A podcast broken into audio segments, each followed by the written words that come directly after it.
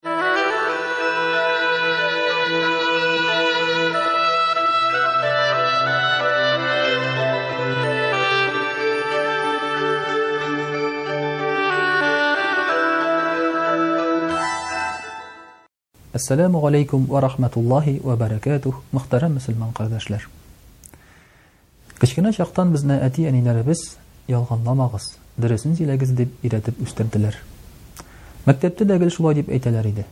Ялганламый, чын дөресен сөйли, октябренок, пионер дип, йә булмаса, әйбәт, тәртипле бала дип.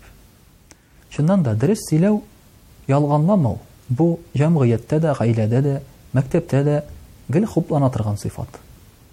Ләкин шул ук вакытта без үсә төшкән саен, олыгайган саен ялганлау ул үзенә күрә әзрәк файда да бирә. Кайчагында изге ният белән, яхшылык теләп ялганлап та җибәрергә ярый дигән бер нәтиҗәгә киләбез. Чыннан да бит, ялганлаган кешенең аның һәрвакыт нияте изге дә. Хәтта каракның, мошенникның да, кешене ялганлаган кеше дә Аның да нияте изге дә. Ул бит баерга тели. Ул изге ният түгелмени? Шуңа күрә кеше һәрвакыт ялганлаган вакытта изге ният белән ялганлый. Үзе өчен изге ният ул аның.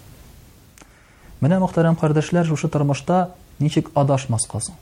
Ничек туры юл табырга? Ничек дөресен сөйләргә? Ялган белән дөреслекнең арасына ничек киртә куярга?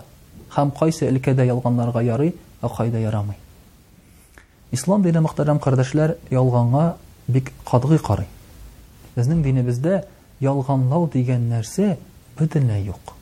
Пәйгамбәребез саллаллаһу алейхи ва сәлләм әйтә, мөселман кешесе буларга мөмкин, куркак та, саран да, әмма бер вакытта ялганчы була алмый ди. Шул ук вакытта Пәйгамбәребез саллаллаһу алейхи ва сәлләм безне хәтта начар уйлаудан да тыя.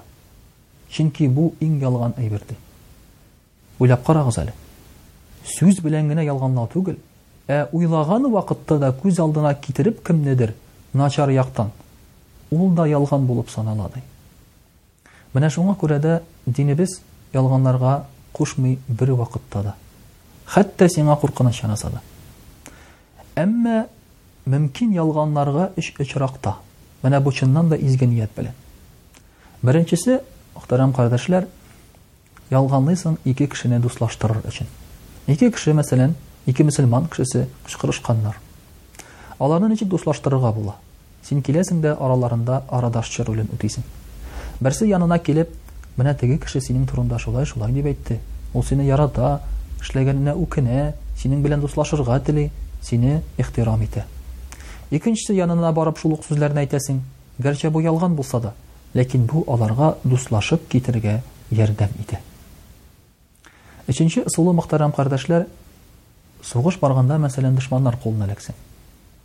Чыннан да бит инде, әгәр дә син дошманнар кулына эләктең икән һәм синнән сорыйлар икән, сезнең ничә танкыгыз бар, күпме коралыгыз бар, күпме сезнең гаскәрегез бар дип, син бит инде бөтен дөресен дә әйтә алмыйсың. Менә бу очракта ялганларга рөхсәт ителә.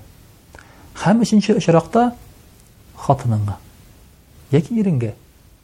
Әмма бу ялган, без уйлаган ялган түгел. Ягъни кая булдың дигәч, әй, эштә булдым әле дип. Я булмаса, Иртәгә кая барасың, дип әйтсәләр, менә дусларым янына кереп чыгам әле, дип. Ә үзең башка юлларга китеп барасың. Юк. Ул мәсьәлә дә түгел. Ә инде, мәсәлән, син хатыныңа әйтсәң, Син дөньяда иң матуры, дип. Ялганмы? Ялган. Син бит инде бөтен хатын-кызны күргәнең юк. Һәм карап торышка да ул иң матуры түгел бит инде. Әмма бу ялганга саналмый. Йә булмаса, синең бүген ашың тәмле булган, дип. Син бөтен кешегә караганда да тәмлерәк пешерәсең, дип. Син иң уңганым минем, дип.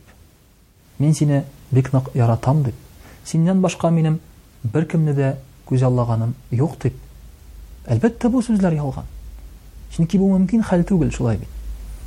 Әмма бу ялганга керми.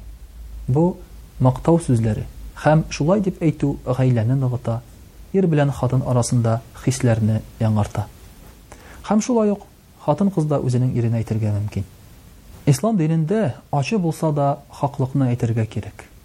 Әйе, кайвакытта хаклык сиңа зыян китерә. Кайвакытта нәрсәдәндер мәхрүм каласың.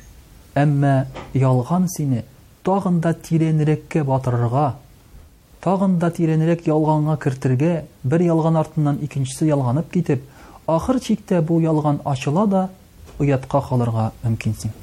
Менә шуның өчен дә шундый бер мәкаль бар, Сине коткарса хаклык кына коткара.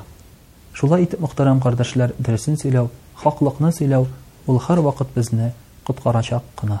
Вәссәламү галәйкүм вә рахматуллаһи вә бәрәкәтүһү.